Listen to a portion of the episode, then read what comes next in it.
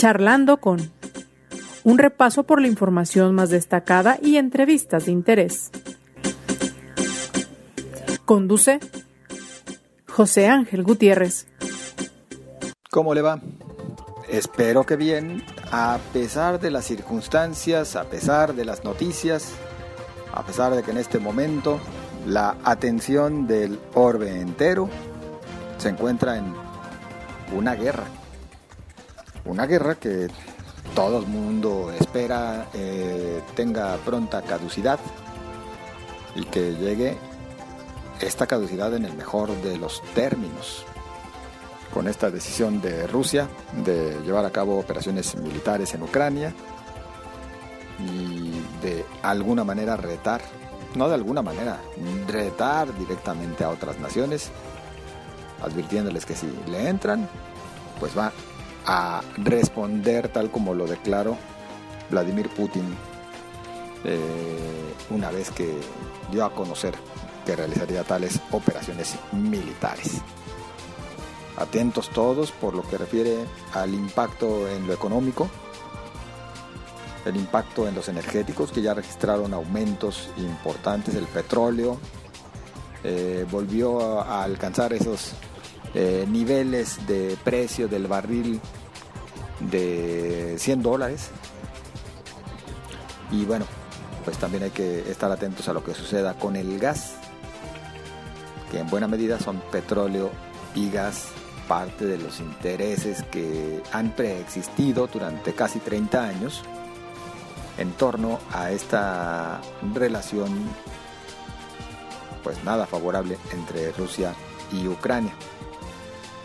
Ya mucho ha habido al respecto y yo le invito a usted a que si quiere conocer qué es lo que está sucediendo, cuál es la historia, qué es lo que se puede esperar de este, pues para muchos también histórico acontecimiento y algunos emocionan porque dicen que nunca les había tocado vivir una guerra, pues no, y esperemos en Dios que no nos toque vivirla, ¿eh?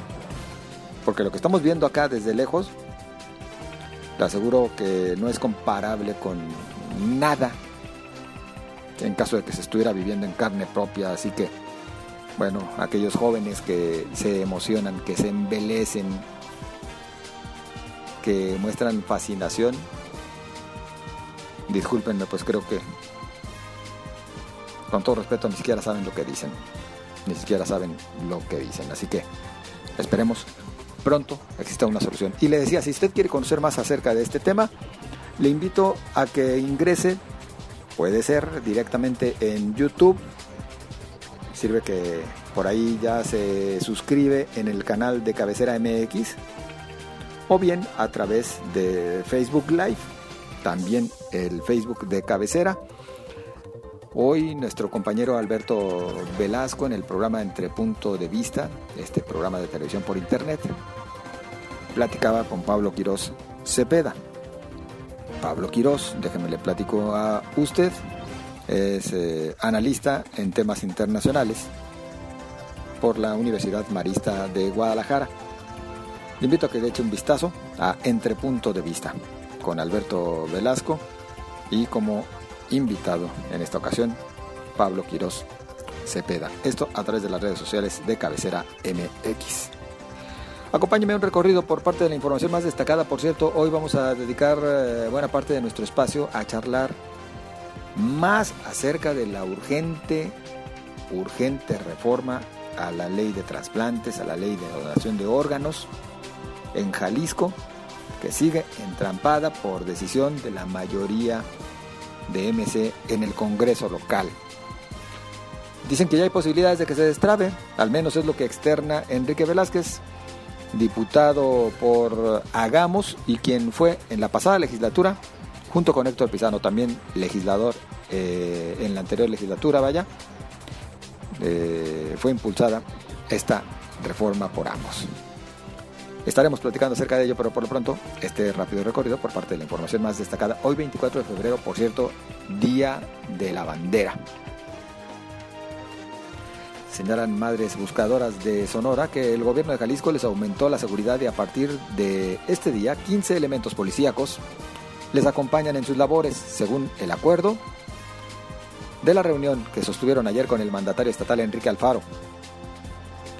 en el tercer día de actividades de colectivo Madres Buscadoras de Sonora y colectivos de Jalisco, que buscan a personas desaparecidas, realizan el rastreo de restos humanos en un predio ubicado a un costado de la laguna de Villa Corona.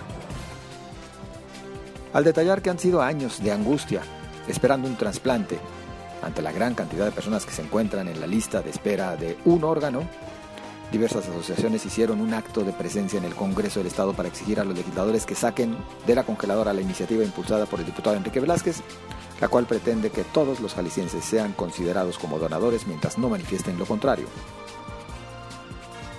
Él intentó dentro del Congreso del Estado de sacar anoche el presupuesto que ejercerá el legislativo para este año. No prosperó y al contrario derivó en fracturas de acuerdos políticos, acusaciones de madruguete y desacuerdos por la distribución de recursos. A reserva de lo que digan el resto de los regidores, el presidente municipal de Guadalajara, Pablo Lemus, ve con buenos ojos la iniciativa del regidor Luis Cisneros de restringir el acceso a motociclistas a algunos polígonos de la ciudad para evitar los llamados motoladrones. El alcalde señaló que si se quieren resultados diferentes en materia de seguridad, deben buscarse estrategias diferentes. A partir de hoy se establece el premio a empresarios destacados que serán reconocidos cada año por el gobierno estatal. El premio llevará el nombre de René Rivial, quien recibió hoy un reconocimiento a su trayectoria empresarial entre la que destaca su paso por la Cámara de Comercio de Guadalajara, el Consejo Regulador del Tequila, Expo Guadalajara y la creación del Encuentro Internacional del Mariachi. Informa el secretario de Educación Jalisco, Juan Carlos Flores Miramontes, que se redujeron de forma drástica los casos de contagios de COVID-19 entre los estudiantes de educación básica, lo que confirma que los filtros sanitarios en las escuelas están funcionando que no hay registros de tapatíos atrapados en Ucrania, pero Guadalajara ya tiene una afectación por este conflicto ya que tendrán que realizar modificaciones al cambio de estafeta de la capital mundial del libro a realizarse en abril próximo, dijo Pablo Lemus, alcalde tapatío. Guadalajara será la capital este año, pero el nombramiento actualmente lo tiene Tiflis, capital de la República de Georgia, nación que se encuentra en la costa del Mar Negro y a pocos kilómetros de la zona del conflicto ruso-ucraniano. En información nacional, tras el inicio de la operación militar de Rusia en contra de Ucrania, el presidente Andrés Manuel López Obrador adelantó que México está preparado y tiene un plan en caso de que aumenten los precios del gas y las gasolinas a raíz de este conflicto internacional, con el fin de que estos no afecten a la población. La embajadora de Ucrania en México, Oksana Dramaretska hace un llamado al gobierno mexicano a fijar una postura clara y contundente en contra de la agresión de Rusia a su país. Parte de la información más destacada. Acompáñenos. Y la ley de donación de órganos, esta reforma que sigue haciendo falta para que en Jalisco todos todos seamos donadores de órganos con el solo hecho de haberlo expresado en vida sin que se tenga que pasar por la necesaria autorización de un familiar, lo cual luego termina haciendo que no se cumpla la voluntad. ¿Qué está sucediendo? Ya mero en el Congreso, saludamos al diputado Enrique Velázquez, quien ha sido promotor desde la anterior legislatura de esta reforma. ¿Qué tal, diputado? Hola, José, ¿cómo estás? Qué gusto saludarte. igualmente. ¿Ya merito?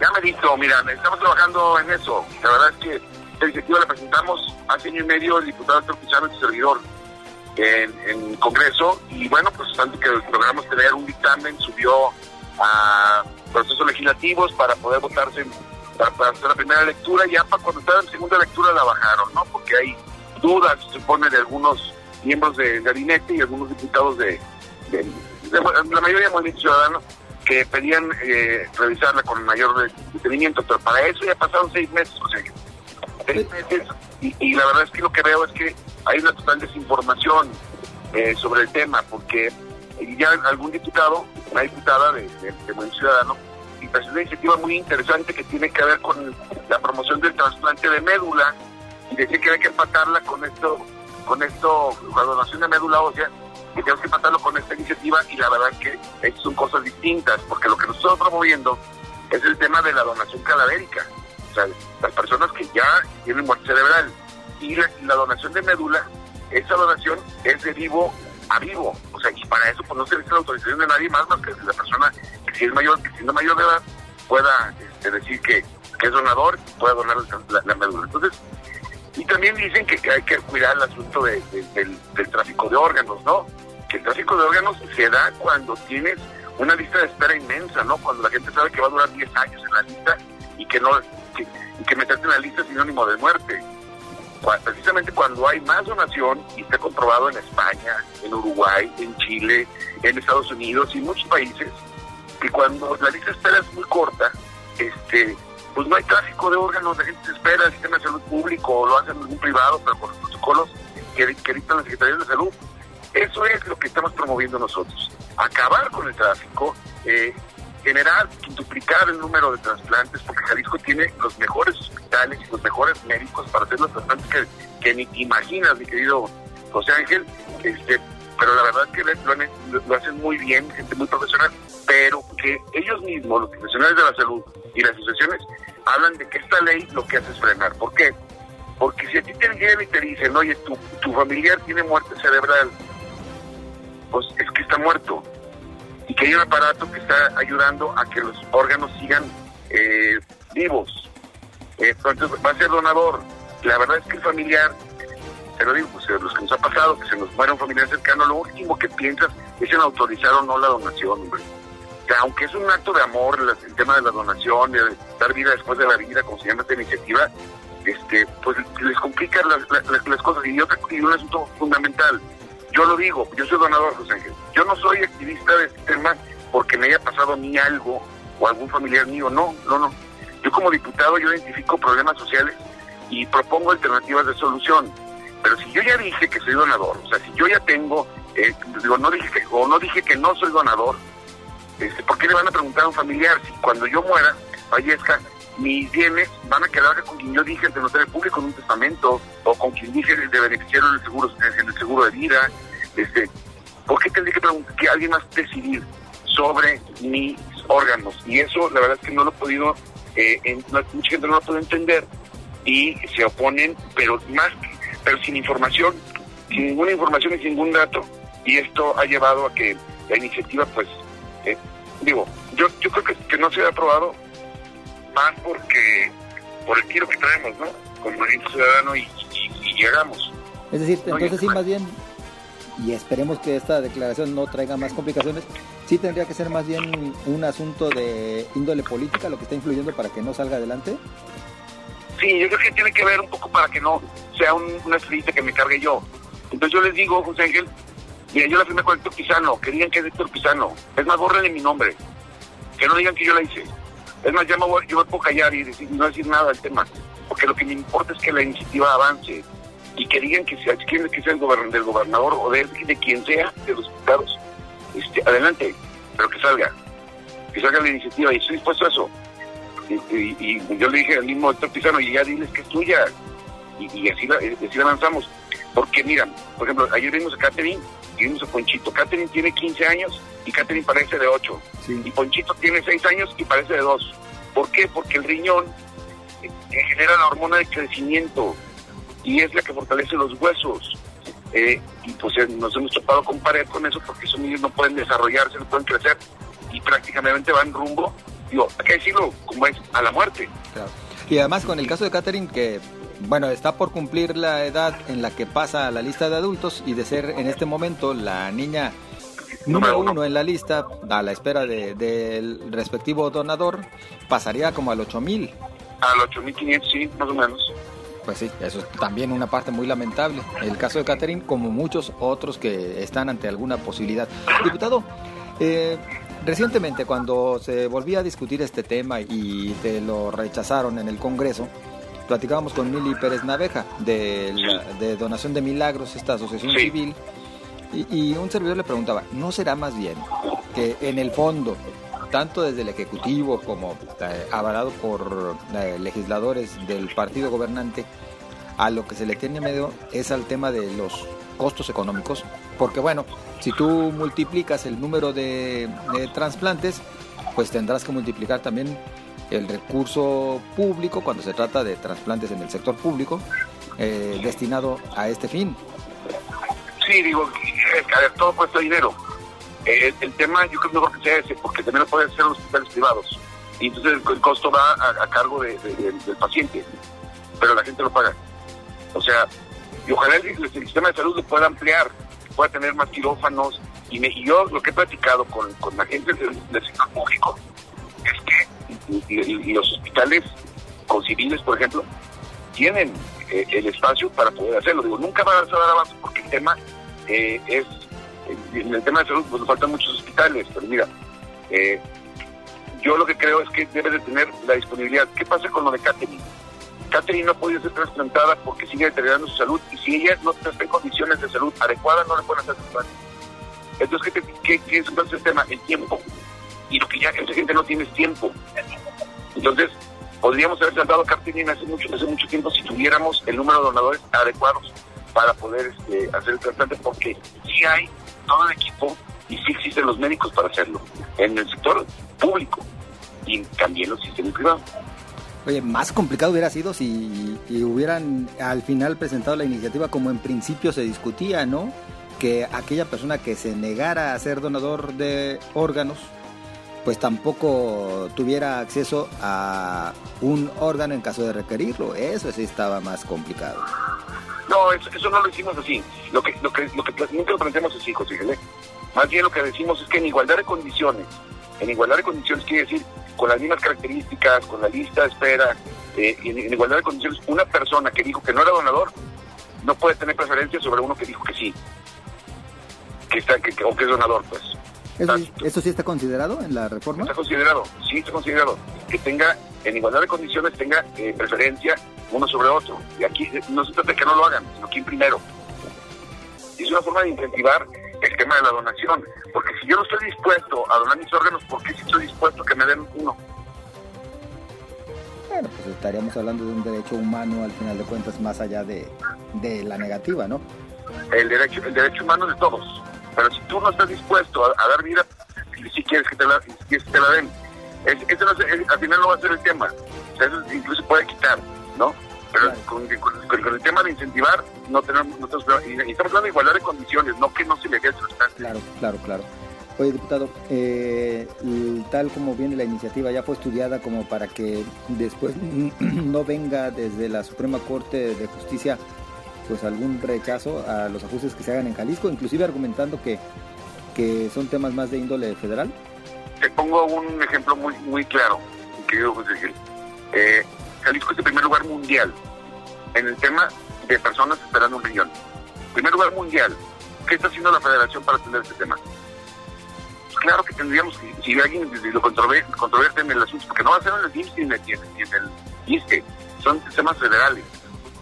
Eso se rige por la ley de, salud federal, pero hay una ley de salud estatal. Y esa es la que rige a los hospitales eh, privados y al sector público en el Estado.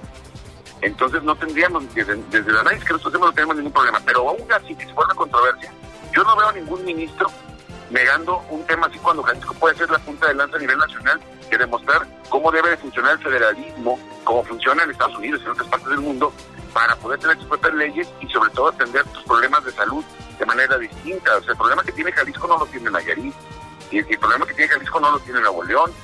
Ah, el problema que tiene Jalisco es el primer lugar mundial y eso no están recapacitando. Creen que es un asunto de, de, récords y, de números cuando son personas que se están jugando la vida todos los días y que les cuesta tres mil pesos a la semana hacer una hemodiálisis, las hemodiálisis, y que les cuesta cinco mil pesos hacer las diálisis al, al mes.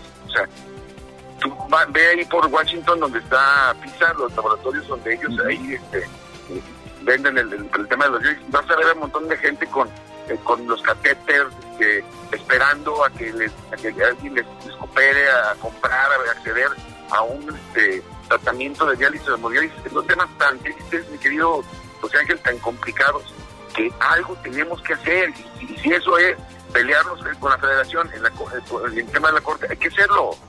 Pero, lo peor es frenarte antes de que te digan que no. O sea, si no ya no tienes, pues vamos a jugarlo, hay que jugarlo hay que jugárnosla para, para, para ganar y, que Jalisco ponga el ejemplo a nivel nacional. Eh, la reunión que tuviste ayer con eh, representantes de las eh, asociaciones, bueno, pues hablaba de que ibas de nuevo con el planteamiento para que ya se incluya el tema en el Congreso en la próxima sesión. ¿Has logrado algún cabildeo como para considerar si ya vas más avanzado en esta materia?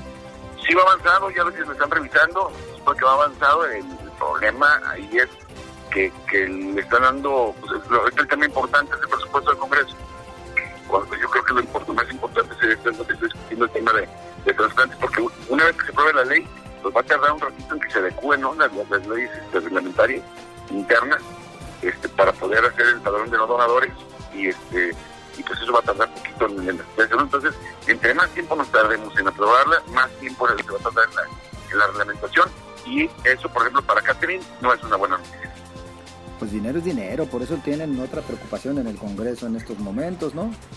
No, bueno, el mismo presupuesto que en los últimos cuatro años, o sea, han, atacado tanto el Congreso, han dejado tan, tan mal eh, económica y, este, con opinión, eh, que se ha convertido prácticamente en un, pues, una oficina, ¿no? Una dependencia de gobierno y eso también nosotros lo estamos señalando todos los días, ¿no?